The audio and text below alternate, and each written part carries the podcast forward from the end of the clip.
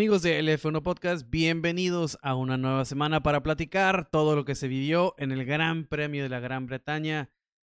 Max Verstappen una vez más sigue intratable. Checo Pérez por quinta ocasión consecutiva no califica a la Q3, termina rescatando, teniendo una carrera de esas que ya conocemos. McLaren está de regreso es, es, una incógnita, pero bienvenido sea, ¿no? Todo el, el, buen momento que vivieron el Gran Premio de la semana pasada o del fin de semana pasado. Y ojalá se repita todo para Hungría. También vamos a platicar un poquito de lo de Ferrari, Mercedes, la cuestionable situación de Nick de Vries. Y para platicar de todo eso estoy con Hanna. ¿Cómo estás? ¿Cómo viste la carrera? Eh, hola a todos. Eh, pues sí, justamente tuvimos la carrera en el circuito de Silverstone. Es eh, un circuito histórico y bueno, Max Verstappen se quedó con la victoria ya. Eh, realmente, bueno, como lo, lo hemos visto y lo vamos a platicar, pues sigue esta racha tanto de Red Bull como de Max. O sea, desde Mónaco está ahí en primera posición, no nos sorprende. Eh, lo que sí es un poco o fue un poco decepcionante es ver una mala clasificación otra vez por parte de Sergio Pérez porque se supone que ya habíamos como pasado en el bache, ¿no? Eh, y otra vez estamos en la misma posición de vender desde atrás, intentar remontar y, y pues aquí finalmente llegó a lo que los pronósticos te pueden decir, que era que es eh, en esta posición que quedó. Realmente la vez pasada creo que le fue bien, pero sabemos que pues no necesariamente puedes remontar eh, tanto y no porque no tengas el auto, sino porque las condiciones eh, van a ser diferentes, ¿no? Y justamente fueron tan diferentes que tuvimos por ahí, em, en este caso a McLaren, ¿no? Que la verdad nos sorprendió a un Williams que se mostró bastante consistente en el fin de semana. Entonces, pues sí, un poco decepcionante la parte de otra vez eh, regresar a la mala clasificación. Mm, esto, híjole, tenía ya rato que no lo veíamos tan, tan mal, porque si bien es algo que se dice y se decía, ¿no? Que es que tiene que mejorar, tiene que mejorar en clasificación. O sea, en carrera es una cosa, pero clasificación necesita mejorar. Y es que es lo que yo pienso. Con el auto que tienes, tendrías que estar por allá con Max Verstappen, eh, por allá los dos adelante en su propia carrera y todos atrás, cosa que no es, y estos resultados de clasificación lo tienen allá atrás, sí, sí adelanta y sí todo, eh, logra recuperar posiciones, da acción, pero pues al final es otra vez lo mismo, otra vez, y creo, y creo que tú lo escribiste por ahí, es, es que ya no estamos en Force India Racing Point, o sea, ya estás en otra etapa. Entonces, pues sí, una, una pena eh, porque creo que sí, definitivamente Checo debería de estar mejor. Y sí, ¿no? O sea, como dices, como empiezas, Max Verstappen, este, desde Mónaco, ¿no? O sea, yo creo que va a sonar un poco, no, no, a algunos no les va a gustar la, la, la comparación, pero muchos vieron por, para que lo, le den una referencia al contexto más, más rápido, ¿no? Muchos vieron el documental este de los Bulls, ¿no? De Chicago, del básquetbol. Eh, la locura esta que tiene, que tenía Michael Jordan, ¿no? Cuando se lo tomaba personal algo, cómo era obsesivo por, por ganarle a esto.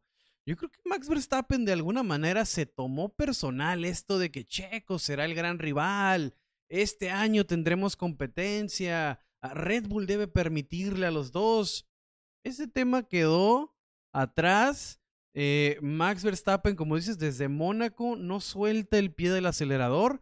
Y creo otra vez, repito, ese, ese, ese gran premio de Miami, cuando lo gana, se baja y pone su mano en el número uno, como diciendo, aquí está papá. O sea, más respeto al número uno. Eh, eso, por ejemplo, Max Verstappen, ¿cuándo había celebrado así?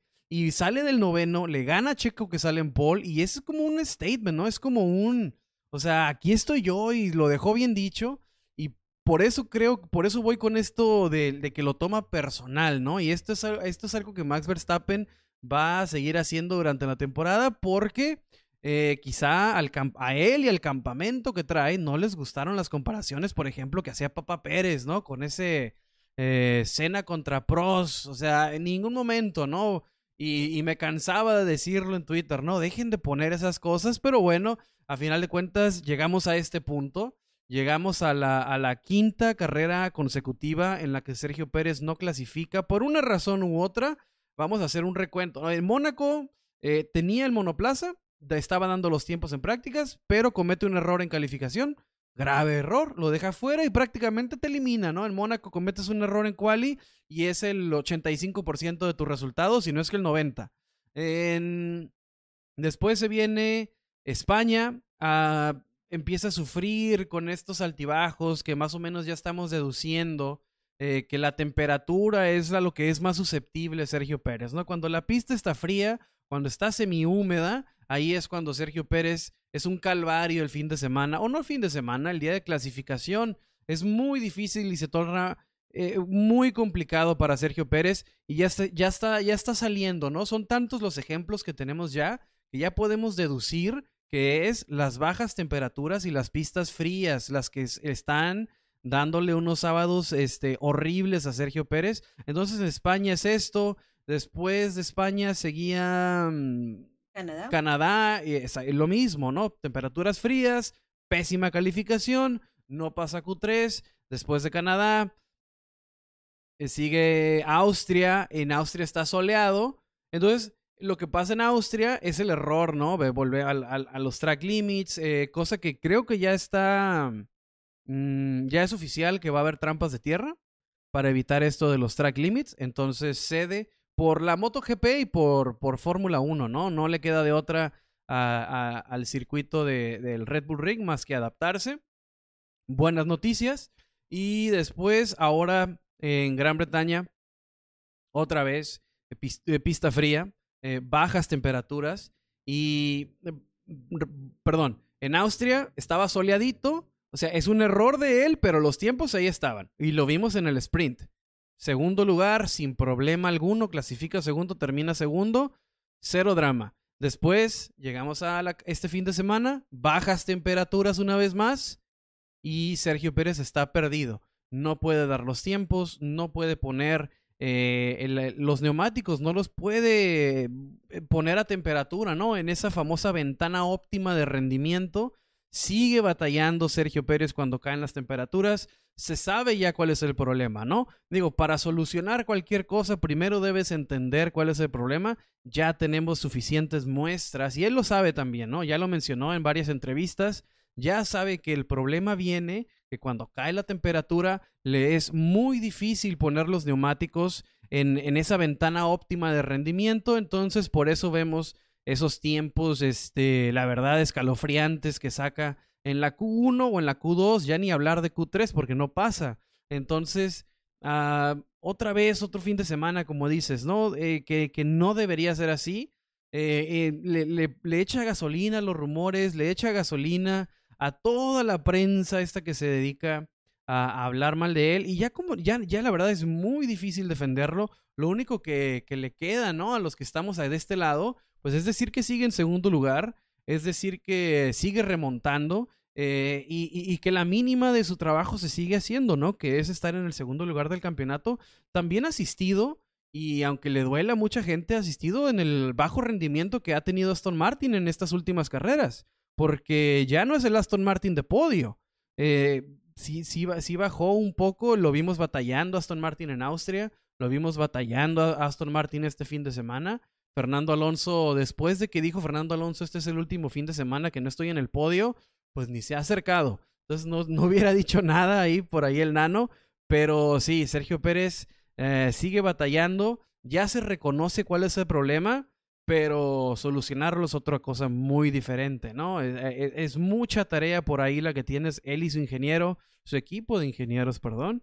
Eh, y no sé, la verdad, eh, espero que en Hungría esté soleadito porque ahí sí, ya ahí sí va, va a poder este rendir a lo que sabemos que puede ser. Oye, y para, se supone que para la siguiente carrera, eh, Red Bull trae actualizaciones, o sea, yo digo, ¿qué este? O sea, ¿qué más? Y de por sí lo hemos dicho desde un inicio. Yo creo que jamás nos ha mostrado todo su potencial, eh, pero van a traer actualizaciones. Y eh, bueno, aquí dos cosas. Una, por eso a veces, eh, y, y, esto lo ha dicho Checo, a veces en el calor de la carrera, pues dices cosas, ¿no? Y recordemos que alguna vez él dijo, pues gracias a mí, él tiene dos campeonatos. Y Max Verstappen, no quiero decir que sea en respuesta, pero con todo esto que está pasando en estas semanas con Checo, o sea, la verdad a él no le preocupa. Él ya dijo, yo puedo ganar solo el campeonato de constructores, porque el de pilotos pues ya está prácticamente mm, asegurado, o sea, falta nada más que, se, que estén los números, pero realmente no hay algo que, que pudiera como ponerlo en riesgo de forma importante. Pero pues él ya dijo, no, yo solito puedo. Y aquí es como, pues sí, de alguna forma como tus palabras de repente te pueden jugar este, pues un poco duro. Y hablando justamente, respondiendo a lo que decías de Aston Martin, más allá de, eh, porque igual he escuchado, ¿no? Que, que decayó, que este va, va, a la baja, o, eh, yo lo que pienso es que al final eh, lo natural es que esto iba a pasar porque los equipos van a evolucionar. Los demás equipos tenían que evolucionar o se esperaba que evolucionaran y esto lo sabía Fernando Alonso porque lo dijo desde un inicio, es que nosotros tenemos que estar ahí. Ahora, realmente no fue como, eh, y este dato es interesante porque finalmente en 2022 Aston Martin en toda la temporada sumó 55 puntos y actualmente tiene 181 puntos en el campeonato, o sea, prácticamente más de tres veces. Es decir, sí es un gran paso el que ha dado Aston Martin, pero era obvio que los demás equipos iban a reaccionar. Y en este caso, por ejemplo, vimos a un McLaren destacar, a un Williams que, que no nos esperábamos, a un Williams, eh, mientras otros están como abajo. Me parece que es natural y creo que lo vamos a seguir. No, no quiere decir que no vaya a volver al podio, yo creo que sí, porque finalmente no les fue tan mal Em, no están al frente, pero también hay que tomar en cuenta que los otros evolucionaron. Y bueno, pues sí, así Max sigue sumando récords, regresando a lo que decíamos de, Max, sigue incrementando récords, pues Red Bull ha ganado todo el año, ¿no? Eh, tiene, el, eh, desde, tiene el récord, ¿no? De 11 victorias consecutivas, em, tomando en cuenta, obviamente, la última del año pasado. Eh, Max, pues, él veía una pregunta que decía, bueno, ¿y cuál es la competencia de Max, pues yo creo que ahorita es él mismo, o sea, Max se quiere superar a, él mismo del año pasado, nada más. La competencia que tiene son todos los récords que puede romper, ¿no? El, número de victorias consecutivas de él, del equipo, el número de puntos en una temporada, ah, el número de vueltas rápidas, el número de pole positions en una temporada, cosas así es la competencia de Max Verstappen este año porque Sergio Pérez simplemente no está presente. Eh, y los otros equipos, como dices, ¿no? Evolucionan, eh, se, van acercando, pero de alguna manera, eh, por ejemplo, este fin de semana fue McLaren, hace el fin de semana pasado fue Ferrari, luego le tocará a Mercedes, pero se van turnando, cada quien tiene su fin de semana mejor que otro, y eso le da colchón también a Sergio Pérez, ¿no? De seguirse manteniendo en segundo lugar porque no suma en, en, bulto o Aston Martin o en su momento Lewis Hamilton con Mercedes, o imagínate que por ahí, no creo, ¿no? Porque eh, McLaren sí está muy rezagado, tuvo un inicio de temporada muy, muy, muy difícil, pero podría, si esto, si esto sigue, ¿no? Los cambios que, el, el, el, cambio que significó estos nuevos neumáticos quizá le vino a beneficiar y le va a cambiar la cara a la temporada McLaren. No sabemos, es solamente un ejemplo de este, este gran premio que acabamos de ver. Es solamente uno de lo que va de la temporada que no es muy buena, ¿no? Entonces hay que esperar para ver si este rendimiento se puede asimilar en un gran premio como el de Hungría, que es muy diferente. Eh, Hungría y Gran Bretaña son dos pistas muy, muy diferentes, ¿no? En, en, en, en Inglaterra reinan las curvas de alta velocidad, todo es casi, casi a fondo. En Hungría es chiquitito, son curvas muy lentas, es muy complicado. El rebase es también complicadísimo. Entonces por ahí va a ser características totalmente diferentes y vamos a ver cómo sale McLaren ahí, pero muy bien. Ah, y de Sergio Pérez nomás, pues ni hablar, ¿no? O sea, ya no estamos para, para elogiar, para darle mérito a sus recuperaciones. Claro, rebasar no es cosa fácil. Se tiene que hacer, es complicado y estar ahí y, salir este, librado, ¿no? De la primera curva en, en Inglaterra sabemos que es complicado.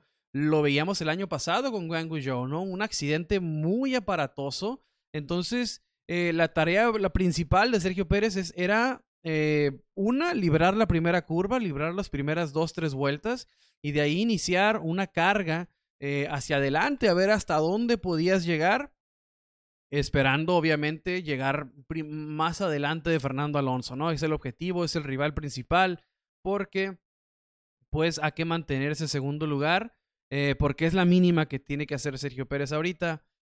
recibe buenas noticias, bueno, no sé si, o sea, no son buenas noticias para él necesariamente. Ah, se rumora, ya tanto lo quieren reemplazar, pero su el, el, que más sonaba para reemplazar ahorita suena ya para, para otra escudería que básicamente ya está, ya estaría firmado, no firmado, pero ya está decidido esto. Entonces por ahí Sergio Pérez tiene esa tranquilidad, en, en esa seguridad laboral que te permite trabajar eh, mucho mejor. Entonces, pues esperemos, ¿no? que eh, una de dos, o que no vuelva a ser frío en Fórmula 1, o que encuentre la solución al problema Sergio Pérez, porque este sí es este no, no es, no es bueno para él, no es bueno para el espectáculo, no es bueno para su longevidad en el en Fórmula 1, ah, porque está en el mejor equipo, ¿no? Y, la expectativa es otra. No se puede vivir de, de, de vamos a regresar más fuertes. Yo creo que esa ya me está cayendo gorda esa frase, la verdad. Es, ya no, ya no es lo que, lo que significaba antes, ¿no? Antes regresaremos más fuertes cuando estábamos en Force India, en Sauber. Pues sí, claro, vamos a regresar porque sabemos que no el, el, sábado no es el fuerte de esto, ¿no? Pero el domingo sabemos lo que puedes hacer, Checo. Vamos a regresar más fuerte. Ahora, la verdad, eh, no.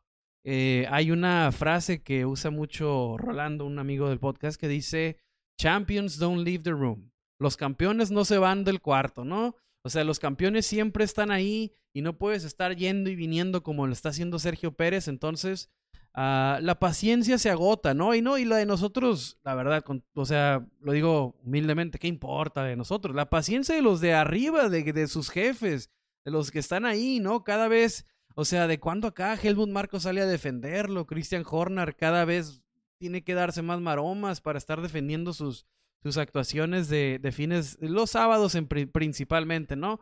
Ya sabemos que los domingos es la especialidad de la casa, regresar, regresar y hacer un buen trabajo. El chiste es que en este tipo de equipos no estás para esto. No estás para esto y la eh, y, se vuelve cada vez, cada fin de semana también, ¿no? Estar, estar este cotorreando de, de, lo que está pasando también se vuelve un poco difícil, ¿no? Y lo, lo importante y lo que, me, lo que me quedo yo de todo esto no es la remontada, eh, no es otra cosa más que el problema se ha detectado. El problema estamos, eh, ya es claro cuál es, son las bajas temperaturas. Es ese problema en la, y no es problema, la verdad. Y es algo que sospecho yo y sospecha gente mucho más capacitada que yo en este tema. Les ponía ahí en Instagram a gente que, que está manejando todo este tema de la suspensión. Eh, es una suspensión muy complicado. Es un. Es, esa, esta física maravillosa que tiene la Fórmula 1, ¿no? Que cuando tú frenas, la inercia te manda para enfrente y levanta la llanta de atrás. Entonces, la, la, cómo la suspensión de Fórmula 1 evita este, este proceso natural y hace que los neumáticos se mantengan estables y el, y el monoplaza no, no tenga desviaciones para arriba o para abajo o laterales.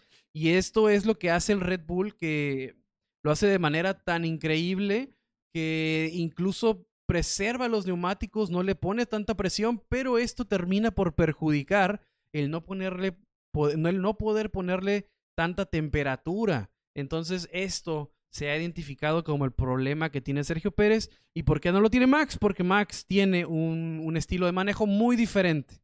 Aparte de que el, monoplaza está hecho para él, es un estilo de manejo muy diferente. A Max le gusta que el frente del monoplaza, que el, alerón delantero le permita jugar un poco más, le sea más, ¿cómo decirlo? Más inestable, impredecible. Y esto es algo que le viene muy bien a Max, por eso lo domina, por eso logra poner los tiempos que pone. Entonces, ah, eso es lo, positivo, si se puede considerar de esa manera. Sergio Pérez ha encontrado el problema Ahora él y su equipo, eh, y lo dijo desde ayer, ¿no? Yo mañana estoy en el simulador solucionando esto. Entonces, para mí eso es lo positivo. Más allá del resultado, la remontada, todo eso, la verdad, eso, eso es para otra, eso es para los Williams, eso es para los Aston Martin. Aquí en Red Bull se esperan otras cosas. Qué bueno que sigue en segundo lugar. Será histórico cuando cierre su segundo lugar, pero queremos ver más. Y es que es eso, esto no se acaba hasta que se acaba. Y nos pasó el año pasado con Charles Leclerc. lo venimos diciendo desde hace varios episodios, ¿no? Es que él tiene que asegurar la segunda posición. O sea, no, no quiere decir que no queramos que sea campeón. Claro que sí, todos queremos, pero viendo eh, las cosas fríamente y con los pies en la tierra, lo que él primero tiene que asegurar es la segunda posición. Y si bien este resultado que ha tenido Aston Martin de alguna forma lo favorece, pues Aston Martin no está atrás, simplemente eh, en lo que va de la temporada, entregamos pilotos, Red Bull ha sumado cinco podios, Aston Martin seis, Mercedes cinco, que son los que más eh, han sumado podios. Entonces, eh, si bien Aston Martin se ha visto complicado, pues no es que esté perdido, ¿no? No es que se cayó, ha tenido un muy buen año, ya lo platicábamos ahorita. Entonces, eh, tiene que asegurar definitivamente. Para mí una sexta posición, no lo sé, o sea, una sexta posición sería un buen resultado para dar un has con todo respeto. o sea, es, el mejor fin de semana de Albon, ¿no? O sea, sí, sí, sí, no sería la, el, festejo en otros eh, garages. Entonces, sí debe trabajar. Aquí, por ejemplo, y es curioso, mm, y digo, lo voy a decir porque la gente lo, lo, lo pone ahí, ¿no? De repente hablan de, de, Daniel Richardo, ¿no? Que no, y que es que ya, no, casi, casi ya lo van a quitar. Y, y la verdad, una de las realidades, como decías tú hace ratito, que mm, pues él más pinta para otro lado. La verdad, y lo que ha sucedido es que cuando Daniel Ricardo hizo eh, trabajo de simulador eh, para Red Bull está muy por debajo de lo que se esperaba. Entonces, no es un piloto potencial y esa es la cuestión. Y por eso yo creo que Helmut Marco esta semana estuvo como muy relajado, ¿no? Así como que, no, pues, bueno, nos da resultados en carrera, este, no tienen a nadie más, ellos lo saben. Entonces, eh, y en este caso, el piloto que potencialmente en algún punto dio buenos resultados, que fue Daniel, actualmente no está a nivel. De hecho, el equipo hasta se sorprendía así como de estaba muy, muy por debajo. Entonces, a lo mejor no está para Red Bull, pero bueno, eso eh, podría estar para el otro equipo, no lo sé, vamos a regresar a, después a, esta parte de, de Alfa Tauri. Y digo, nada más para cerrar esta parte de mi, este, pues justamente de Verstappen, ¿no? Como este récord de victorias. Es el quinto piloto en ganar cinco, eh, perdón, seis carreras consecutivas. Eh, tenemos a Ascari, Schumacher, que lo logró dos veces, Vettel y Rosberg. Y bueno, pues es su octavo hat-trick, que, es esta, ¿no? La, la victoria, la, la pole y la vuelta rápida. Entonces, más bien él está ahí, ¿para qué? Para superarse a sí mismo, empezar a romper récords. Y esta misión, yo digo, pues lo, platicamos la vez pasada, mientras más eh, récords vas rompiendo, vas a querer más. Porque obviamente esto no se va a quedar en seis, seguramente vamos a tener más y si no lo logra ahorita por algo se rompiera esta racha, lo va a volver a intentar. Exactamente, ¿no? Lo, vuelvo a decir, Max está para romper todos los récords posibles o que le sean, que le sean posibles esta temporada, ¿no? El dominio que vamos a ver de Red Bull este año, creo que va a quedar en la historia. Eh, mucho se hablaba de los Mercedes. Mercedes eh, nunca había tenido una temporada como la que está teniendo Red Bull ahorita. Ah, el récord lo tenía McLaren de 11 seguidas. Ah, Red Bull está, ha ganado todo este año. Eh, no veo cómo vaya a ganar otra cosa, otro equipo. Entonces estamos viendo eh, el año con el equipo más dominante quizá en la historia. Se sigue escribiendo esto. Esto es un... Eh, este es un entremedio, pero va para, va para récords históricos esto, ¿eh? Porque Red Bull sí es, es, es extremada y, Red Bull Max Verstappen es extremadamente dominante. Entonces vamos a ver, ¿no? Hasta dónde le alcanza Max Verstappen, ¿no? Hasta qué punto en los libros de la historia va a quedar el nombre ahí y qué tan difícil será en el futuro. Ah, si es que en algún momento se compone este tema de la competencia, eh, ¿dónde quedará? Eh, y qué tan inalcanzable podrá llegar a ser en algún momento, ¿no? Porque si volvemos a una temporada, imagínate un 2012, un 2021 que ganaba, pone, en el 2012 ganaban dos, pero en el, en el 2021, perdón, en el 2012, las primeras seis carreras, me acuerdo que las ganaron seis pilotos diferentes. Fue la primera de Rosberg en China, ganó Weber, ganó Vettel, ganó Fernando Alonso, ganó, entonces Era una, era una, ganó incluso Maldonado en, en España, fue uno de los, de los seis, este, que ganaron, este, carreras diferentes. Entonces, eso, si volvemos, ojalá y volvamos a una Fórmula 1 así, uh, estos récords que está dejando Max Verstappen serán inalcanzables. Entonces, a ver cómo queda todo esto. Pero una de las sorpresas, o más bien la sorpresa de la semana, fue McLaren. McLaren y Lando Norris, qué deleite, ¿no? O sea, estábamos, eh, estábamos bien, este, contentísimos de ver otro participante, alguien más que se suba, alguien más que sea contendiente. Eh, Zach Brown y sus dos, sus dos niños lo hacen de manera espectacular. Eh, por ahí nos dio un mini, por lo menos a mí me dio un mini paro cardíaco ahí en la calificación cuando vi Lando Norris faltando una vuelta. Dije, no puede ser, va a ser Paul de McLaren. Eh, al final, como dice Lando Norris, llegó Verstappen y arruinó todo. Pero, pero la verdad que es súper jale se hizo McLaren. Eh, me encantó verlos ahí. Me encantó, digo, yo sé que Lando Norris tiene un club de fans inmenso, entonces no le hace falta, no le, no le hacen falta fans, no por eso no me incluyo, pero me encantó este lo de Oscar Piastri atrás, este, sin el monoplaza más actualizado. El que tenía el monoplaza más actualizado era Lando Norris, y aún así, este, Oscar Piastri estaba por detrás de los dos más rápidos del fin de semana, que eran Max y Lando.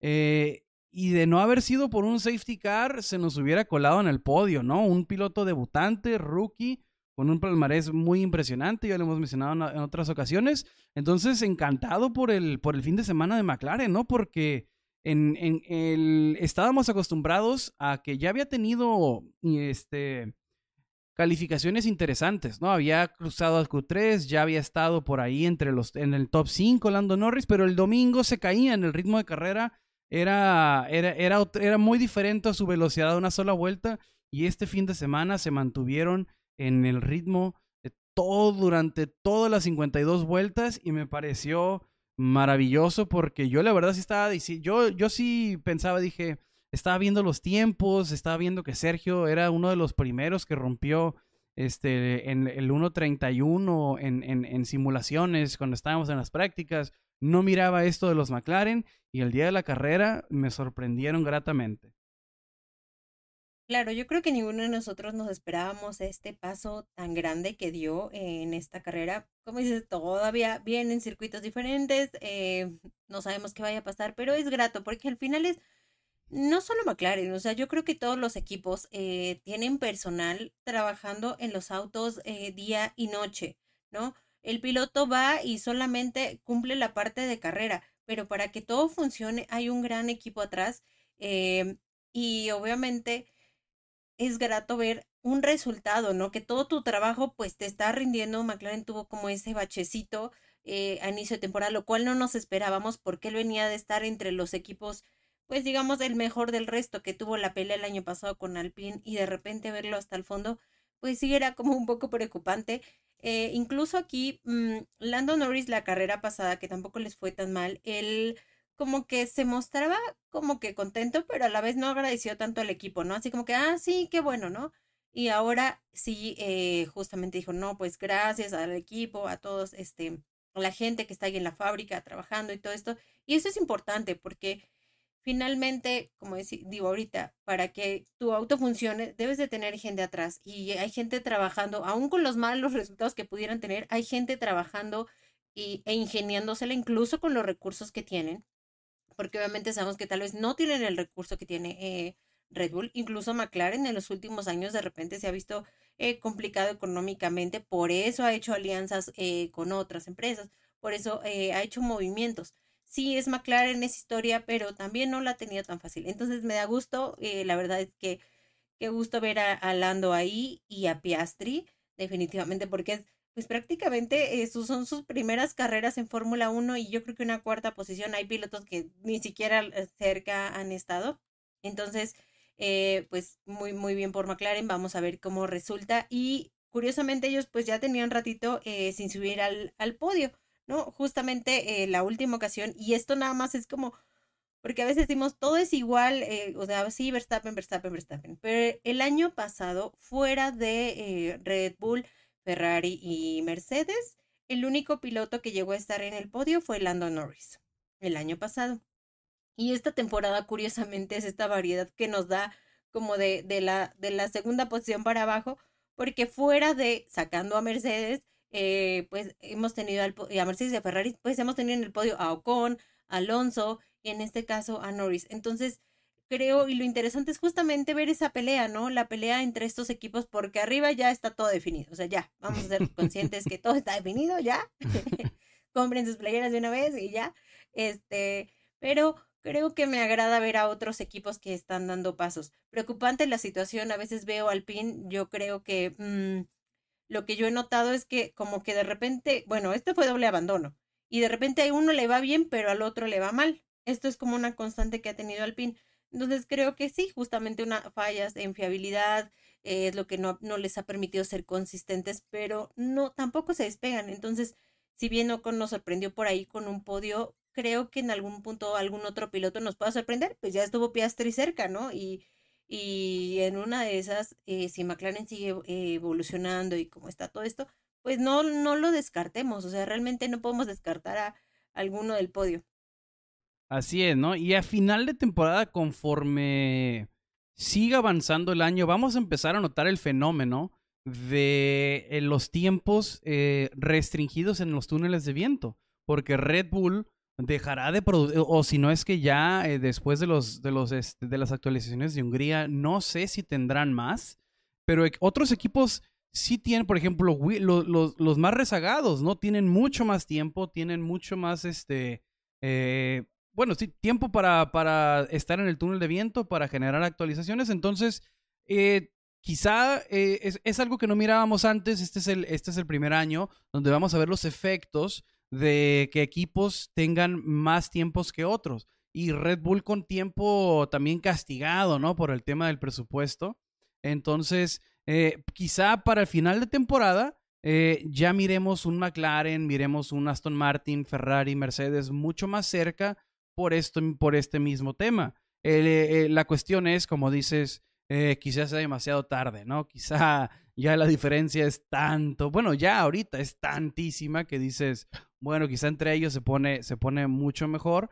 Eh, y los miremos, ¿no? Que quizá le roben una dos pole position a Max Verstappen con esta evolución que, que tendrán. Verán, veremos cómo se evolucionan los domingos de carrera también, porque pues o sea, sabemos que eh, es una cosa, son muy diferentes, ¿no? Ser rápido a una vuelta y otra mantener el ritmo durante toda la carrera. Fue algo de lo que no me canso de elogiar, ¿no? De este fin de semana de McLaren, porque Lando Norris se mantuvo en el 1.31 y en el 1.30, eh, cercanito, muy cercano a los tiempos de Max Verstappen. Eh, la mejor vuelta de Max Verstappen fue 1.30.27 y la de Lando Norris fue 1.30.54. Y para hacer un McLaren está demasiado, demasiado cerca y después se, se mantuvo en el rango del 1.37, 1.39, 1.36, 1.33 y, y este, Max Verstappen andaba por los mismos tiempos. Entonces, impresionante, ¿no? Durante, todo durante toda la carrera, el McLaren de, de Lando Norris y, más impresionante aún el de, el de Oscar Piastri, ¿no? Que también él estaba en los 1.31, 1.31.1, 1.31.4, 1.31.3, se mantenía también en el rango. Eh, este Oscar Piastri con un, ya, ya lo mencionamos, ¿no? Con un, con un MCL 60, este, no el más actualizado. Eh, por ahí, repito, es el safety car le juega una mala, le juega mal a Oscar Piastri, eh, entra al pit y digo, es, imposible predecir esto.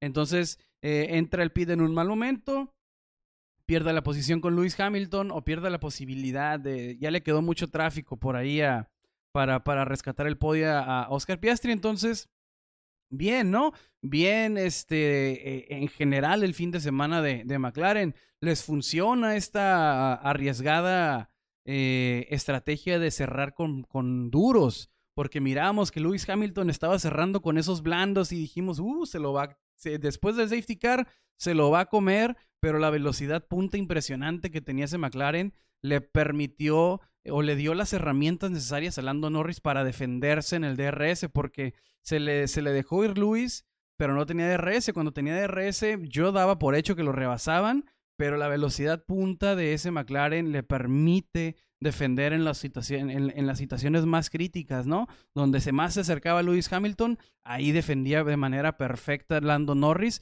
Entonces, ah, digo, esto combinado a, las características del circuito que le permitieron hacer una carrera de lujo a, a McLaren, ¿no? Entonces, perfecto por McLaren, qué bueno que estén de regreso.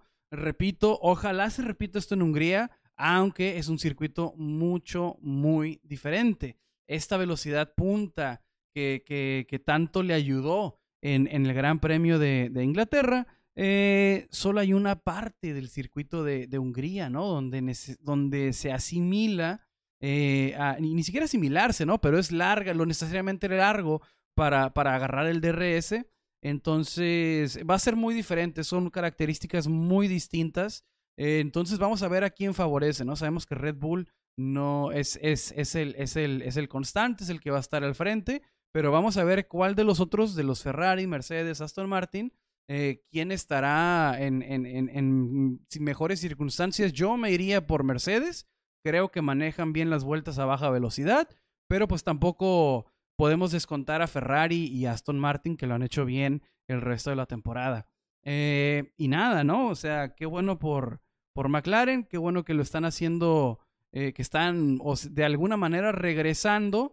Y pues tendríamos, tendremos que mencionar obligadamente aquí, eh, seguir mencionando, seguir haciendo, eh, destacando la labor de Alex Albon y Williams. Creo que por mucho tiempo duraron pescando uno o dos puntos, eran el equipo más malito de toda la parrilla.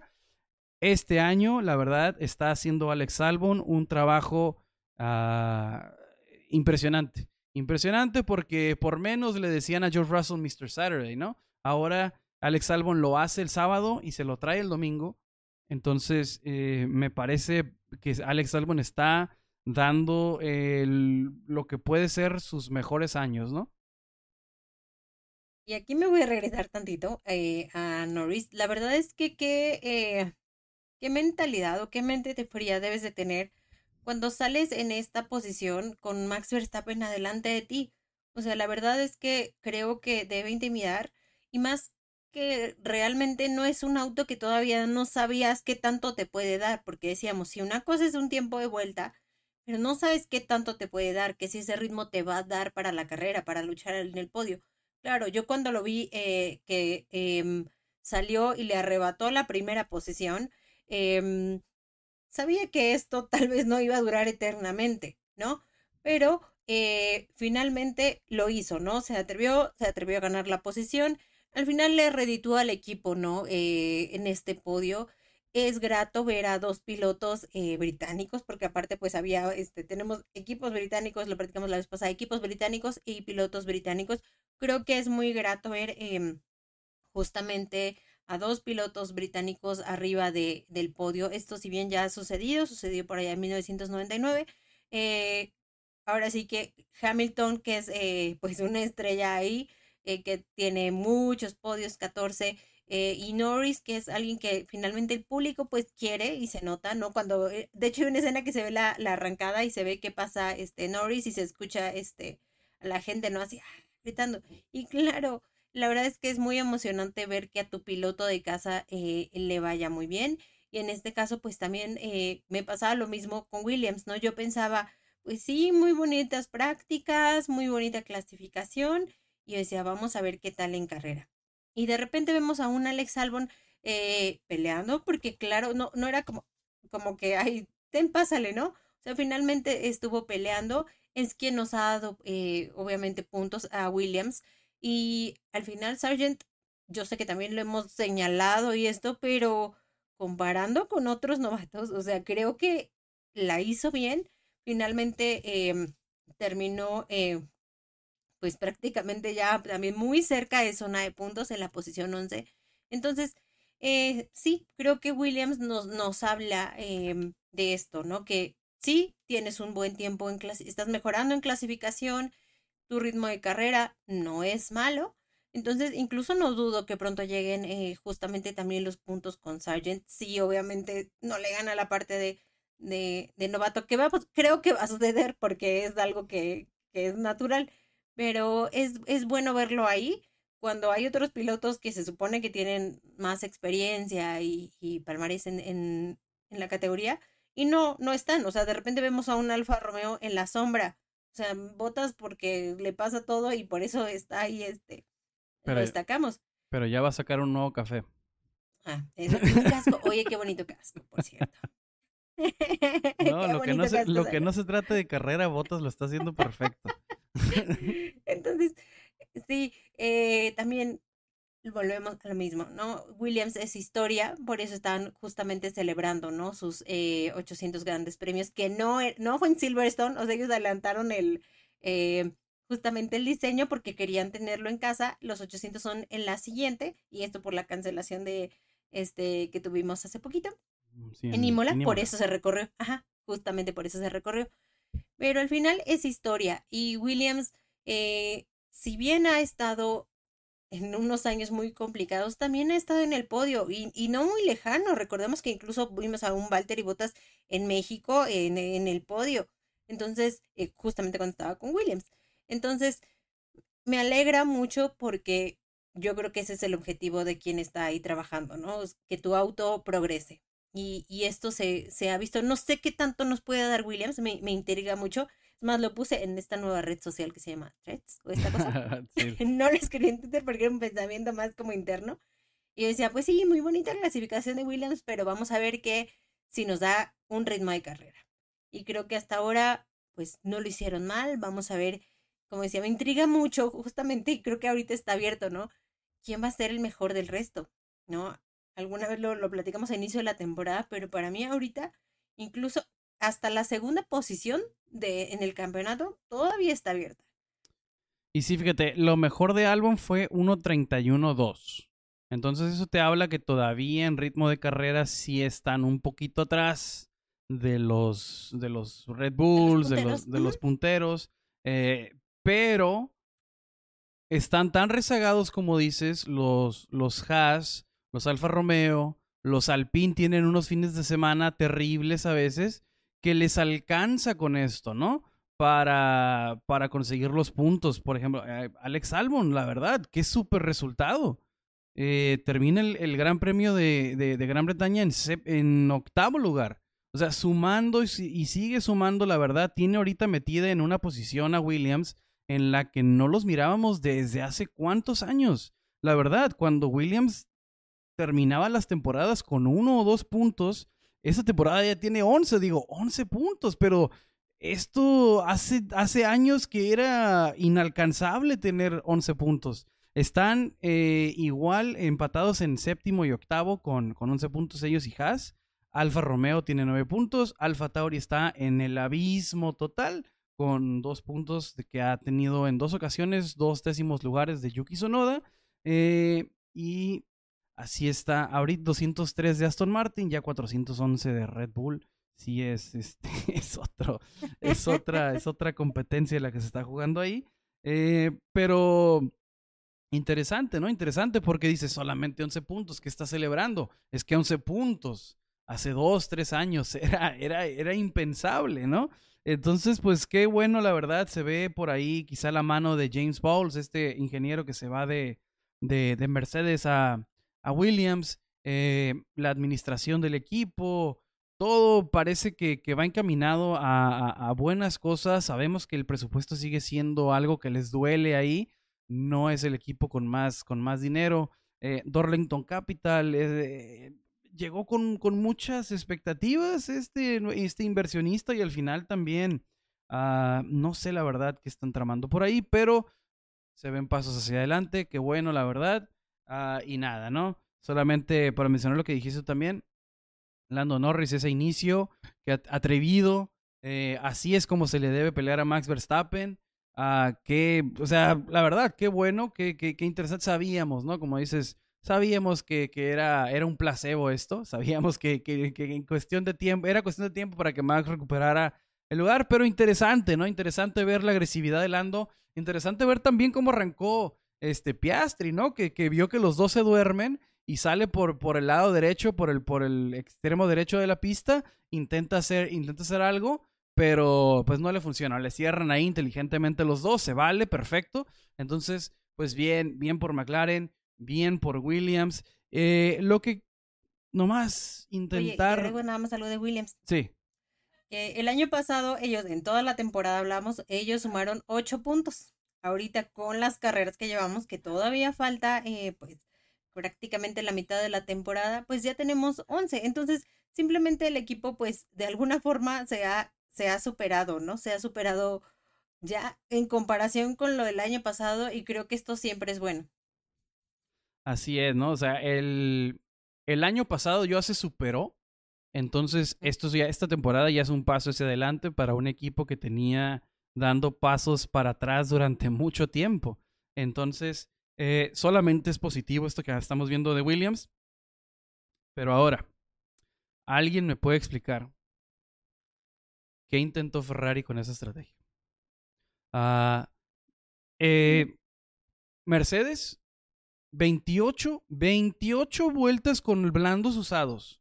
Es el stint, el primer stint de, de George Russell. Cerca de Carlos Sainz siempre. No le alcanzaba para rebasar pero estaba compitiendo. Ahí estaba George Russell, lo estaba haciendo bien Mercedes. Usados, blandos, 28 vueltas. ¿Me quiere alguien explicar cómo Ferrari decide a la vuelta 18 con medios nuevos meter a Charles Leclerc? ¿Qué estaban haciendo? Ah, es otra vez, ¿no? Otra vez estas eh, estrategias, el, el Y, Z, X, que nadie entiende en Ferrari, que le preguntan el plan, ya quién sabe cuántos planes empezaron otra vez con esto de los planes durante la carrera. Pero lo peor es que no saben así de, así de, sí, el plan B, y Sainz así de, ah, sí, ¿no? Sí, sí, el plan B, o sea, ni idea. Y, y Carlos Sainz, no lo sé, yo creo que esto ya está, nosotros vemos algo, pero esto está más fracturado que nada. Dense cuenta la actitud de Sainz eh, en entrevistas, eh, en radio que sí escuchamos lo que ellos quieren, sí, pero se nota un Sainz que está molesto y yo no creo que esta molestia valga, ¿no? Porque incluso decía, no, pues, ¿por qué Charles primero? ¿Por qué Charles no sé qué? O sea, era, era como esta, esto era su, la, lo que él llegaba a comentar en, en radios, ¿no? Entonces, pues sí me preocupa em, esto, ¿no? Como la, la relación está, yo creo que, les digo, está más rota de lo que pensamos. Y es que si te pones a pensar, Carlos Sainz le gana en el primer año a Charles Leclerc. Carlos Sainz tiene más puntos que Charles Leclerc. Después, el año pasado, Ferrari este, tiene una temporada ah, inédita, ¿no? Tiene eh, un monoplaza que compite, tiene un monoplaza que estaba para competir para mucho más, pero por cuestiones internas hay un desastre. Eh, si no son los pilotos, son las estrategias. Si no es la estrategia, son, las, son los neumáticos. Total, nunca cuajó nada. Eh, pero Charles Leclerc le gana en puntos mm, a, este, a Carlos Sainz, termina en segundo lugar. Este año, Carlos Sainz va más arriba que Charles Leclerc. Y veo que Ferrari sigue poniendo la prioridad este, y, sigue siendo descarado. Eh, o no, no, quizá descarado es una palabra muy fuerte, pero sigue prefiriendo a Charles Leclerc, ¿no? Eh, y, no es, este, no es, ningún secreto. Este, Matías Binotto lo dijo en, en repetidas ocasiones, ¿no? Que el futuro de, de, Ferrari, pues, era, era Charles Leclerc. Pero son 83 puntos contra, de Carlos Sainz contra 74, 74 de Charles Leclerc. Eh, 11 puntos de diferencia, o 9 puntos, perdón. No, ya no sé sumar. Pero Son, son, nueve puntos de diferencia. Son nueve puntos de diferencia lo que tienen este Carlos Sainz y Charles Leclerc. Pero el punto es, es, es, que Char, es que Carlos Sainz ha tenido una temporada, si no es grandísima, es una temporada que ha sido más constante que la de Charles Leclerc. Entonces yo creo que de ahí viene la frustración y yo me voy a otro extremo. Yo creo, porque también veo lo que tú estás viendo, yo creo que Carlos Sainz ya sabe que no renueva. Yo creo que eso ya se platicó. fue muy complicado para Sainz eh, renovar por más de un año. Si nos acordamos de cuando Sainz estaba en este, eh, en, esta, en las negociaciones para renovar, era muy complicado para él hacer que le dieran más de un año. Lo logra, eh, pero creo que con esa frustración que dices que ves, con ese, por ejemplo, cuando sale en el sábado, ¿no? Que sale detrás y antes de la vuelta rápida lo rebasa Charles Leclerc. Charles Leclerc de forma sarcástica le dice a Carlos Sainz como que buen rebase, buen rebase. Eh, o por lo menos así lo entendí yo, quizá lo malinterpreté. Eh, eh, pero noto, noto algo raro, ¿no? Ahí entre Charles Leclerc y Carlos Sainz, noto algo raro, mucho más raro entre Carlos Sainz y sus ingenieros. Y yo me atrevería a decir que Carlos sabe que no renueva. Carlos sabe que esto con Ferrari se acaba a final del 24, que es cuando acaba su contrato, y de ahí hay que buscar más opciones.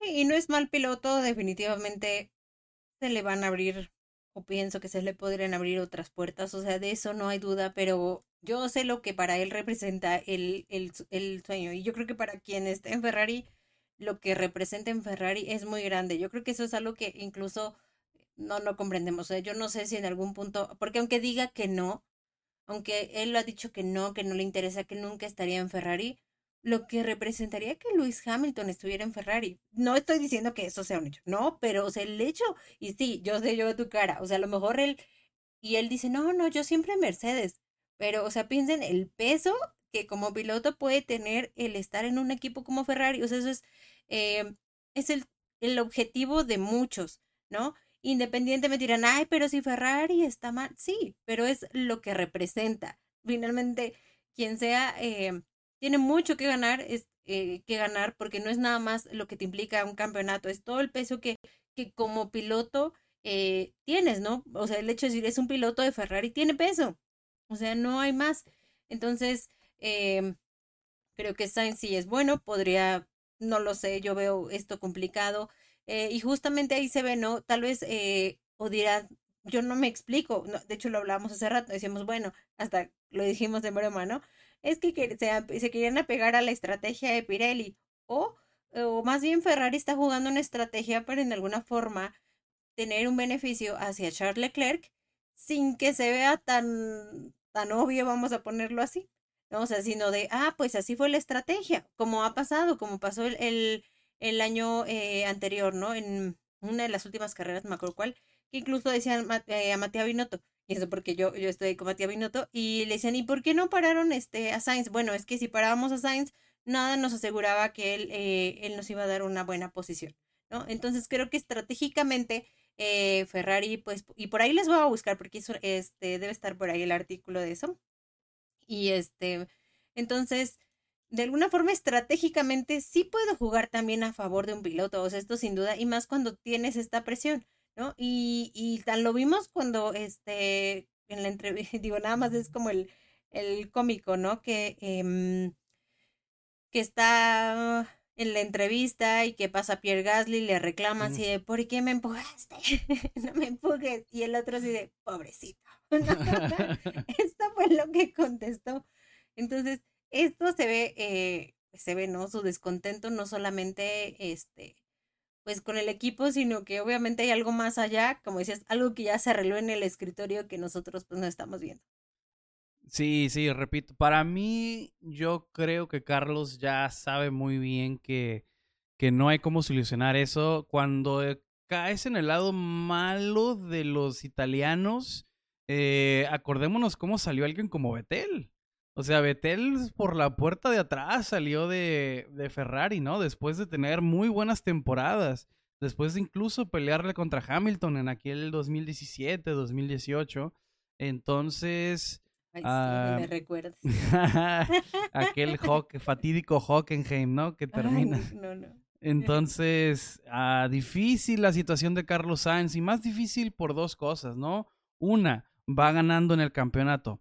Dos, eh, después de tener un monoplaza competitivo en el 2022, vienes a 2023 y digo no nomás él, no, sino todo el equipo en general, pues a estar este, tratando de encontrar soluciones otra vez cuando creíste que ya tenías una base sólida. Entonces, Ah, muy complicada la situación en Ferrari. Eh, espero la verdad que se solucione de manera positiva para Carlos Sainz, porque como dices, ¿no? Es un piloto capaz, dice, hay tanto piloto fugaz, hay tanto piloto que debería no, estar donde está, que dices, hay que preservar a los que nos dan pues, de repente buen espectáculo, ¿no? Entonces, ojalá, ojalá que Carlos Sainz encuentre soluciones, si es ahí en Ferrari, si es en otro equipo, ojalá que lo haga. Entonces, uh, no sé, Ferrari, ah, Ferrari, Ferrari. Eh, nos da alegría si nos lleva hasta abajo. Así es, ya estamos acostumbrados. Exactamente, no es parte de ser un fan de Ferrari, es lo más normal del mundo. Por, por un fin de semana estás en las nubes y en el otro estás en el abismo total este fin de semana. Este, estaba revisando a ver quién tenía el dato. No me acuerdo dónde lo vi, pero creo que desde los noventas Ferrari no terminaba 9 y 10. Así está la, así está la, la situación de, de, de este fin de semana en Ferrari. Entonces, eh, complicado, ¿no? Y del otro lado, otro que con sus altibajos este fin de semana saca podio es Mercedes. Lewis Hamilton eh, tiene, una, tiene una buena carrera. Uh, aprovecha una, una muy, al contrario, ¿no? Aprovecha una buena estrategia de, de Mercedes, una estrategia similar a los, a los tres del podio, ¿no? La misma estrategia, favorecida, por supuesto, por el safety car. Entonces los tres tienen la misma estrategia, empujan con los medios hasta la vuelta 33. Después hacen el cambio a Oscar Piastri, que viene en el cuarto, ¿no? E-, él entra en la 29 y en la 33 es safety car. Y es ahí donde le juega chueco. El, eh, y no nomás a él, sino también a George Russell. Porque George Russell, ahorita que estamos hablando de Mercedes, dijo, ¿no? ¿Dónde está Hamilton? ¿Está en esta posición? ¿Ya entró al pit? Sí y suena y ahí la, le tapan la expresión a, George Russell. Entonces, uh, pues enhorabuena, ¿no? Para Mercedes que venía tambaleante, saca podio, le saca ventaja a Aston Martin, creo que le saca ventaja en el campeonato de constructores, que es algo que, que pues ahorita es su única competencia. Entonces, eh, bien ahí, bien, bien de Lewis Hamilton. Sabemos que cuando tiene, cuando huele sangre, va por él. Entonces, bien, bien, bien ahí. George Russell, te digo, desfavorecido. Los, los, los dos este, pilotos, eh, los dos coequiperos, ¿no? De Lando y tanto de Lando como de Luis, eh, se, fueron los afectados por el, por el safety car. Entonces, ni modo por allá. Pero me gustó lo que vi de, de Mercedes. No sabemos si es otro favorecido por estos nuevos, estos nuevos componentes, estos nuevos neumáticos. Eh, puede que le saquen más provecho eh, que un Ferrari que se vio, ah, ya no sé ni qué decir de Ferrari, se vio un poco, se vio mal, ¿no? Porque si te vas a los, si te vas a los tiempos, eh, pues sí estaba, o sea, no se miraba tan mal Ferrari, ¿no? Nos fijamos en los tiempos de Leclerc, que estaba en los unos, en los unos 31, en los, en los unos 31 alto, 1.31 2, entonces sí estaba más atrás de los McLaren, de los Mercedes, pero no para el noveno y décimo. Estaba para competir por algo más. Entonces, eh, muy rara la estrategia de, de, los Ferrari. Eh, y lo aprovecha, lo aprovecha muy bien Mercedes. Y es lo que decíamos hace ratito con, cuando, cuando hablaba de lo, de Williams. O sea, es que esto es lo que ha pasado con Ferrari desde el año pasado. O sea, me puedes dar una vuelta de pole, pero no me puedes dar una consistencia en carrera. Y, y esto es, o sea, fue el año pasado y es lo mismo de aquí. Eh, es, Mercedes pues parece que eh, al menos ve tantito la luz, eh, si bien no está en, el mejor momento, finalmente sigue estando ahí, ¿no? Sigue estando ahí y si no es hoy Hamilton, seguramente va a estar Russell, o sea, creo que van a estar constantes, por eso digo, para mí todavía segundo o tercero pues puede estar un poco abierto, pero técnicamente Mercedes tendría eh, todo para hacerlo, porque Ferrari pues ya vimos que este año no, lamentablemente no va a ser tal vez competencia, puede ser para el mejor del resto, tal vez ese sería su, su mayor objetivo, pero pues Mercedes va eh, progresando, ¿no? Entonces, al menos han tenido unas carreras consistentes, como decíamos, bueno, ya está cinco podios en el año, eso es algo, eh, y, y pues Hamilton ahí está, ¿no? O sea, al final es un piloto que todavía tiene mucho que dar. Aquí también es otra de las incógnitas, ¿no? Que si esto marcha como va, pues probablemente esto ya esté nada más por, por en algún momento confirmarse la madrugada, pero pues, ¿qué pasa con su contrato, no? O sea, se supone que esto ya se habló, de repente lo vimos como, como que peleándose con Toto, ¿no? Y ahora ya todo era amor y paz.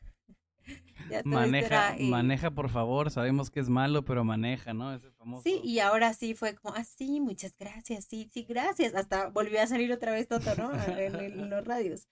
Entonces, eh, creo que también está en juego y, y también pues creo que como piloto y más siendo multicampeón, pues sí puedes pedir algo, ¿no? Y en este caso, pues es un auto competitivo, cosa que en algún punto Mercedes dijo, no, no ahorita no se lo podemos dar, no lo sé, eh, aparentemente en lo que va de la temporada, al menos está mejor que el año pasado, sin duda. Entonces, eh, pues Mercedes de alguna forma es quien está resurgiendo, digo, no tanto para el campeonato, pero eh, sí nos está dando pues buenas carreras porque han estado ahí, ¿no? Ya sea con uno con otro, están ahí justamente en el podio. Así es, ¿no? El, eh, el hecho contundente es que Mercedes está en segundo lugar. La temporada pasada no estaban ni cerca, ¿no? De, acercarse a los primeros dos lugares del campeonato. Entonces, para ellos es algo ya positivo el resultado de esta temporada. Y nada, ¿no? O sea, la verdad, así es el fin de semana que vivimos en Inglaterra, en Gran Bretaña. Fue una carrera interesante.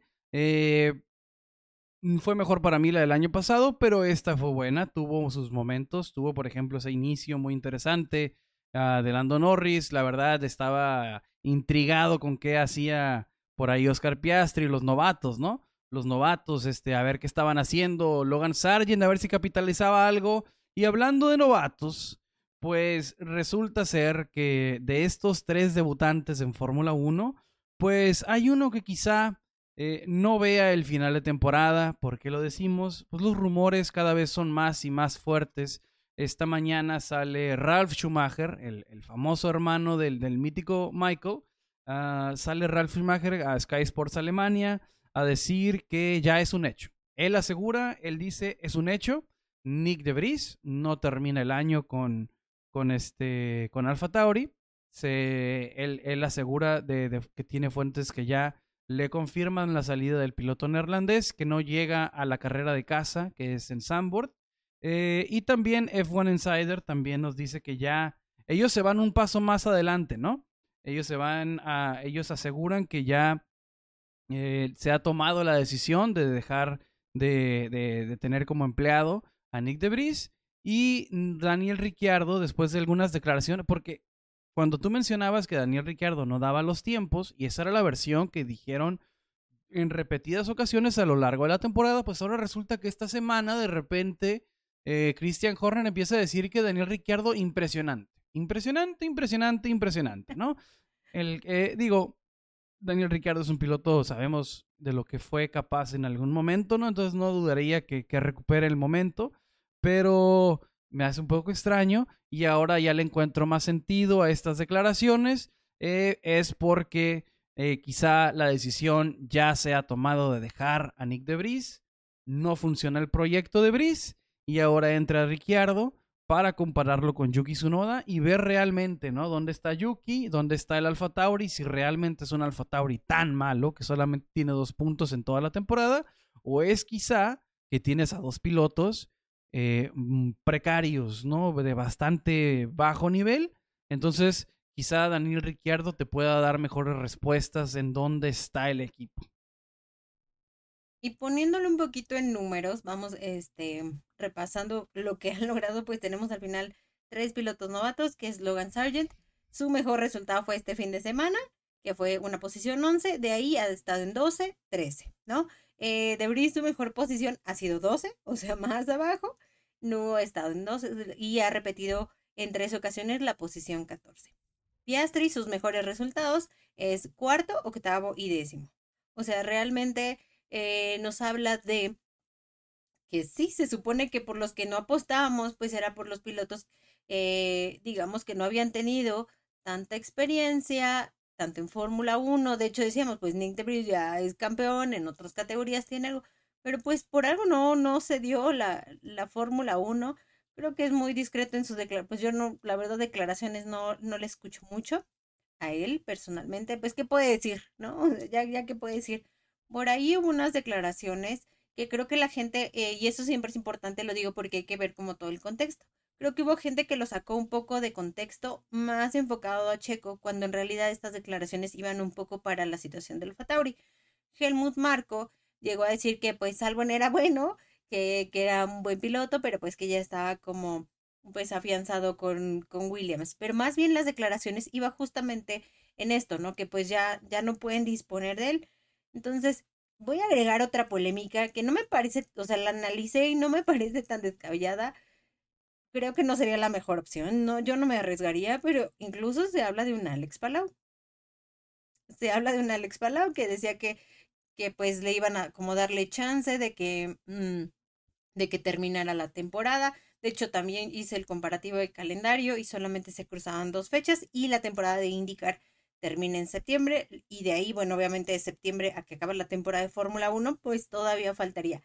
La verdad a mí se me haría muy arriesgado, o sea, todo lo que tienes en Chip Ganassi, el mejor equipo de indicar, eh, irte a un Alfa Tauri y yo creo que, y aparte de romper lazos con McLaren, ¿no? O sea, eh, implica mucho, implica el romper el lazo con McLaren, eh, llegar al Tauri porque obviamente no le pueden prometer, o, a lo mejor esa podría ser la promesa, en algún punto te voy a mandar a, a Red Bull, pero tampoco puede ser a corto plazo.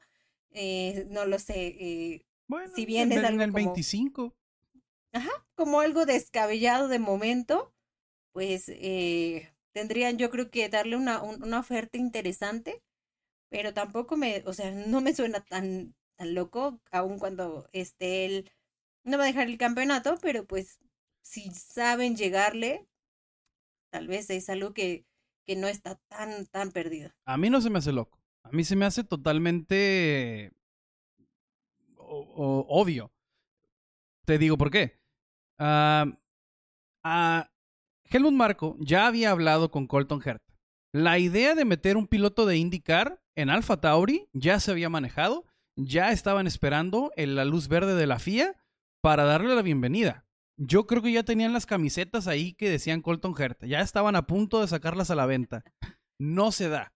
Pero entonces, la idea o el, o el arriesgarse el ir, de irte con un piloto de IndyCar en Alpha Tauri ya se manejó. Y, y, ya se tiene previsto aventarte un, un, riesgo así. ¿Qué nos dice esto de Nick DeBris, de Liam Lawson, de Yuki Tsunoda? Este, carente la, la escuelita Red Bull en, en estos momentos, ¿no? Eh, entonces, uh, ¿por qué? Se me hace obvio. Sigo. Uh, Daniel Ricciardo, Alex Palou, 2024. No me parece extraño. Eh, Yuki Tsunoda, Honda ya se fue. Honda ya tiene su casa en Aston Martin. Va a empezar, sí, va a empezar en 2026, pero compromisos y lazos por ahí pueden estar tan valientes. Alfa Tauri ya no se sentirá tan tan amarrado, ¿no? A los compromisos que tiene con Yuki Tsunoda, con Honda, porque Honda pues ya, ya firmó y después de, la, de los, de las desidia de Honda de irse, me voy, no me voy, hace toda una inversión, Red Bull, uh, se quedan algunos ingenieros, eh, Max Verstappen está molesto con Honda, Max Verstappen quería que se quedaran, él sabe que es un gran motor y en este 2026 que el motor va a influir muchísimo y qué bueno, ojalá que el motor influye, que vuelva, ¿no? El paquete completo, ya no me congelen los motores. Eh, Max Verstappen lo sabe. Y no se me haría tan descabellado que, que Alfa Tauri, con este rebranding que va a tener en el 2024, diga, no necesito ustedes dos. Es la peor temporada que, que hemos tenido. Borrón y cuenta nueva, ¿no? Estoy con el veterano, Daniel Ricciardo, ahí a ver qué puedes hacer. Y con un joven probado, sabemos las manos que tiene. Entonces, y, no es este Casi dos veces campeón de indicar, o sea, ya está... y no es, exacto, y no es este, y, no son estas, estas, este aceite de víbora que vende Toto Wolf, como, que nos reempaqueta Nick Debris como si fuera la gran cosa, y resulta, la verdad, que, que, que, que mercadólogo es Toto Wolf. Eh, nos quiere ahorita engañar con, con Mick Schumacher, poniendo fotos de que sale del simulador a las 2, de la mañana y que es un gran trabajador. Que es chambeador el morro, yo nunca lo he negado. Que es un matado y que es un sacrificado y es un gran deportista, nadie lo ha negado, la verdad, mis respetos. Pero de que es rapidísimo, no le creo nada a Toto Wolf. Nada le creo a Toto Wolf. Entonces, no me extrañaría por ahí que una, por lo que te digo, ¿no? Alfa Tauri ya ha manejado la idea de un piloto de indicar. ¿Por qué no me cuadra el hecho de que llegue ahorita? Una, el calendario que la temporada de indicar va para ganar. Sería una tontería que se salga a mitad de temporada. No va por ahí. Otra, hay que, que adaptar el cuello, ¿no? A que la, demanda física de un indicar a un, este, a un Fórmula 1 es muy diferente. Los indicar no hay power steering, están más tienen unos hombros acá, parece que todos los días están salinchados del gimnasio. Los, los pilotos de Fórmula 1 tienen un cuello bastante, bastante fuerte, ¿no? Y lo vimos en Pat, con Pato Ward cuando fue a hacer las pruebas en Abu Dhabi, casi se le cae la cabeza. Entonces creo que necesita Palou, eh, no es la solución a, a, medio, a corto plazo, pero Daniel Ricciardo, Alex Palou 2024, para mí tiene todo el sentido del mundo. Pero a la vez, eh, tiene que ser muy inteligente porque él ya se quemó, o sea, él ya se quemó eh, una, o sea, no, ya se quemó una vez y en este caso fue cuando dijo que iba a McLaren y después Chip Ganassi le dijo, ah, sí, tú no vas a ningún lado, aquí te quedas. Eh, y, y sí, o sea, finalmente quemó eso, ¿no? Porque yo digo, ¿qué tanto puedes confiar en un piloto que, pues, de alguna forma, pues, te está aquí y luego te, te sale a exponer públicamente? Porque eso fue lo que hizo Alex Palau con Chip Ganassi. Él salió, o sea, lo pudo haber arreglado eh, internamente y expuso al equipo. Entonces, eh, creo que tiene que ser, eh, si en algún punto llega a romper tanto un lazo con Ganassi o este lazo con que tiene con Alex Palou, con Alex Palou, con McLaren, este, de hecho él ya ha estado este año ahí en, en, en el equipo. Creo que tendría que manejarlo de una forma más inteligente porque es alguien que si bien es un muy buen piloto, eh, ya quemó esta parte como, como equipo, ¿no? Pero no, o sea, yo la verdad no, no lo veo este, o sea, mm, podría pasar. No, es Colton Herta, la verdad, Colton Herta, vean los resultados en indicar y si tiene destellos, sí, pero no, o sea, la, la diferencia en nivel de piloto es mucha. Entonces, pues vamos a ver qué pena por eh, Nick DeVries. Al final creo que era, o sea, llegó un equipo en el que podías dar, ¿no? Porque no es, no es Red Bull, o sea, ahí es en donde tenías que, que haber demostrado. Y mientras ¿no? Aunque bien se ha equivocado Logan Sargent, pues ahí está, incluso ha tenido mejores resultados y Piastri pues eh, se le ve el, el, potencial, ¿no? Y se supone que Debris ya, ya eres el de experiencia, el que casi casi nada más te ibas a sentar y, y, y ganar las, las pole position, ¿no? Era, por eso yo digo, no me quedaba pensando, ¿no? Nick, Nick la promesa de Breeze, ¿no? Porque pues no era el que iba, este, hasta lo ponen, por eso luego no creen todo que ya iba a sustituir a Checo y que yo no dudo que en algún momento a lo mejor pues Max así como metió su comentario, pero esto no te aseguraba nada, ¿no? Y ya lo vimos, nada, nada en pista, Alfa Tauri está en la sombra. Si bien hace rato hablamos, oye, Aston Martin, ¿no? o sea, de lo que venía haciendo este Aston Martin, salió del hoyo y, y está ahí, tal vez tiene altibajos, pero está ahí. Alfa Tauri no le vemos ni, ni un destello, o sea, no hay más. Entonces, pues una pena, pero bueno, si no estás dando los resultados, pues ya. Y es difícil. Hace rato hablamos de Ferrari, eh, hace rato eh, lo vemos con Red Bull. Eh, psicológicamente son equipos que, que te van a acabar, o que te, yo lo digo así, que te construyen o te destruyen. Y ya lo vimos, ya lo vimos, sí, Max está en la gloria. ¿Y cómo terminó? O sea, cómo terminó en algún punto Alex Albon, cómo terminó Pierre Gasly, cómo terminó Sebastián Vettel cuando se fue de un Ferrari, o sea, es complejo, ¿no? Y entonces ahorita llega, se supone, con una promesa de casi casi le iba a tener regalada, ¿no? Alfa Tauri y ver que no, seguramente debe ser muy duro, por eso ni siquiera pues dice nada, ¿no? Y hasta entran como en, en esta parte de declaraciones Helmut Marco y Christian Horner, ¿no? Que dicen, pues la verdad es que como que se echa la bolita, ¿no? Como que, pues no, no, no, yo como que no creía tanto, como que sí creía, como que, como así está, ¿no? Porque pues, pero reconocen que fue un error. Entonces, pues sí, hasta un Dani Ricciardo que pueda salvar algún puntito en la temporada, pues no estaría mal. Y ya lo han hecho, ya han quitado pilotos, o sea, media temporada, no es algo nuevo en Red Bull, es muy común. bueno, en Alfa Tauri, perdón. Y hasta en Red Bull. Entonces, pues, no me sorprendería. Una pena que sea para los Países Bajos, porque pues al final es su carrera de casa. Pero pues si no nos da nada, pues ya. Lamentable, lamentable situación. Sí, yo lo que mencionas, nomás ya para cerrar esto, yo lo que mencionas de, este, como se dice el dicho en inglés, ¿no? Eh, burn bridges o quemar puentes con esto, quemar relaciones ahí de Alex Palou ah, con McLaren, eh, más que nadie, porque creo que ya está, ya tiene ahí, ya está muy avanzada, ¿no? Las pláticas.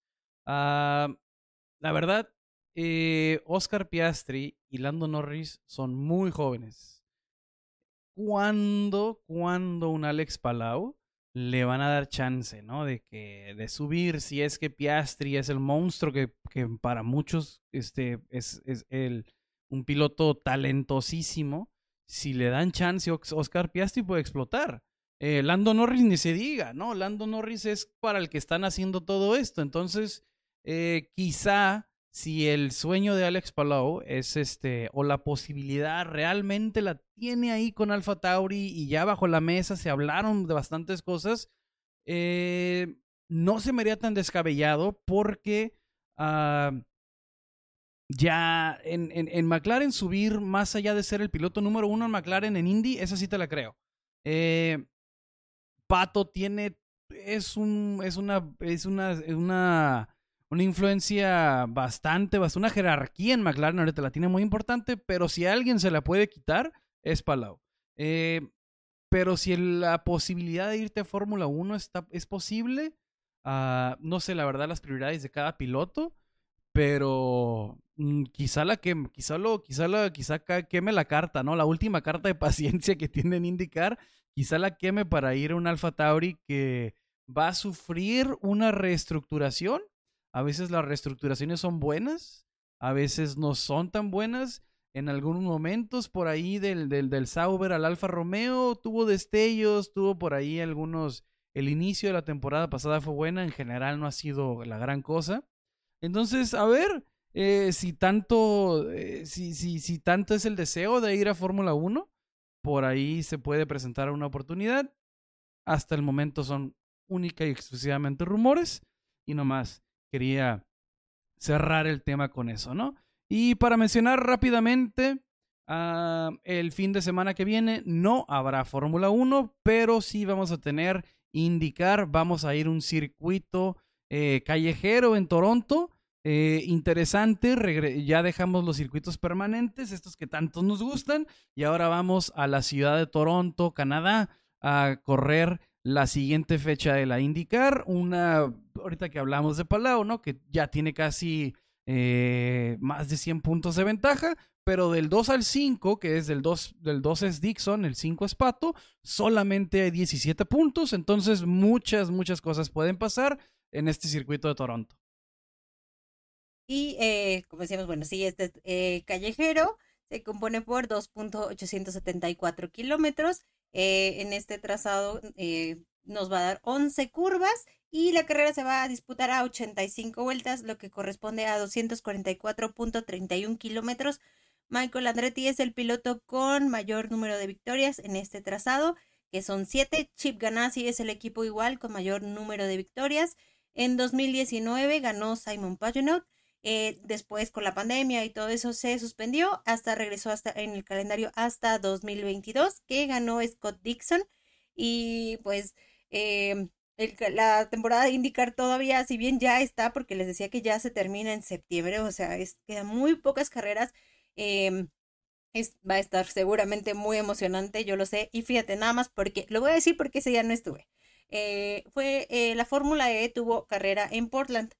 Eh, que justamente es un lugar donde también eh, la IndyCar eh, corre. Y si no tuvieron oportunidad de ver esa carrera, de lo que se perdieron, porque estuvo extremadamente emocionante. tuvimos cambio de líder como ocho veces en la carrera. Yo sé que a veces sí, la Fórmula, pero dije, la verdad es que nos dio una carrera interesante y veníamos de carreras de Fórmula 1 que no han sido tan emocionantes.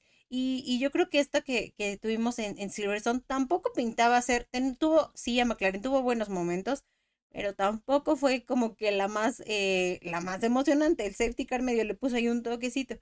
Entonces, como siempre les decimos y los invitamos, ¿no? Es importante ver justamente eh, otras categorías. Vamos a ver cómo le va, pues, Zapato. Yo espero que, que salga un poquito de, de, de, la rachilla. Tiene oportunidades, en el, eh, al menos en una mejor posición del campeonato.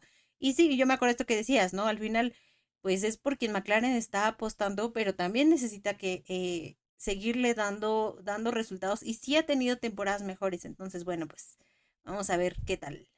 Así es, ¿no? Entonces, atentos todos a, esta, a este fin de semana. En Toronto, ya saben, la IndyCar es básicamente garantía de espectáculo. Como decía Hanna, ¿no? 85 vueltas, 11 curvas. Eh, el mismo, la misma eh, portal, ¿no? La misma IndyCar te dice la vuelta 1, la curva 1 y la curva 3 son donde se prestan las mejores oportunidades de rebase. Entonces vamos a estar viendo por ahí muchas, muchas, este, pues la IndyCar es una carnicería, ¿no? Esas primeras vueltas. Entonces atentos todos a lo que va a pasar este fin de semana en Toronto. No habrá Fórmula 1, pero el automovilismo no para. Vamos a tener IndyCar. Entonces. Fórmula E también. Eh, Fórmula E en, en Londres o en Roma? Eh, no, en Roma, en, Roma. En Roma. Fecha doble en Roma, perdón. sí, sí, son las últimas cuatro. Es Roma doble y luego Londres doble. Ah, ok, sí. Perfecto. Entonces, eh, automovilismo sobra. Vamos a, a, verla indicar la semana que viene. Mm, junto con la Fórmula E. Estoy intentando, estoy intentando ver Fórmula E. Estoy en ese proceso. Quiero que me guste. Y ya se va a definir el campeonato. Entonces, el, 24 entró de lleno. El, 24, el, 23 estuve. Uh, a ver, pero ahí va, ahí voy. Eh, la IndyCar sí estoy full. Estoy de. Ahí estoy en, en el barco. Eh, no, ya no me voy a salir.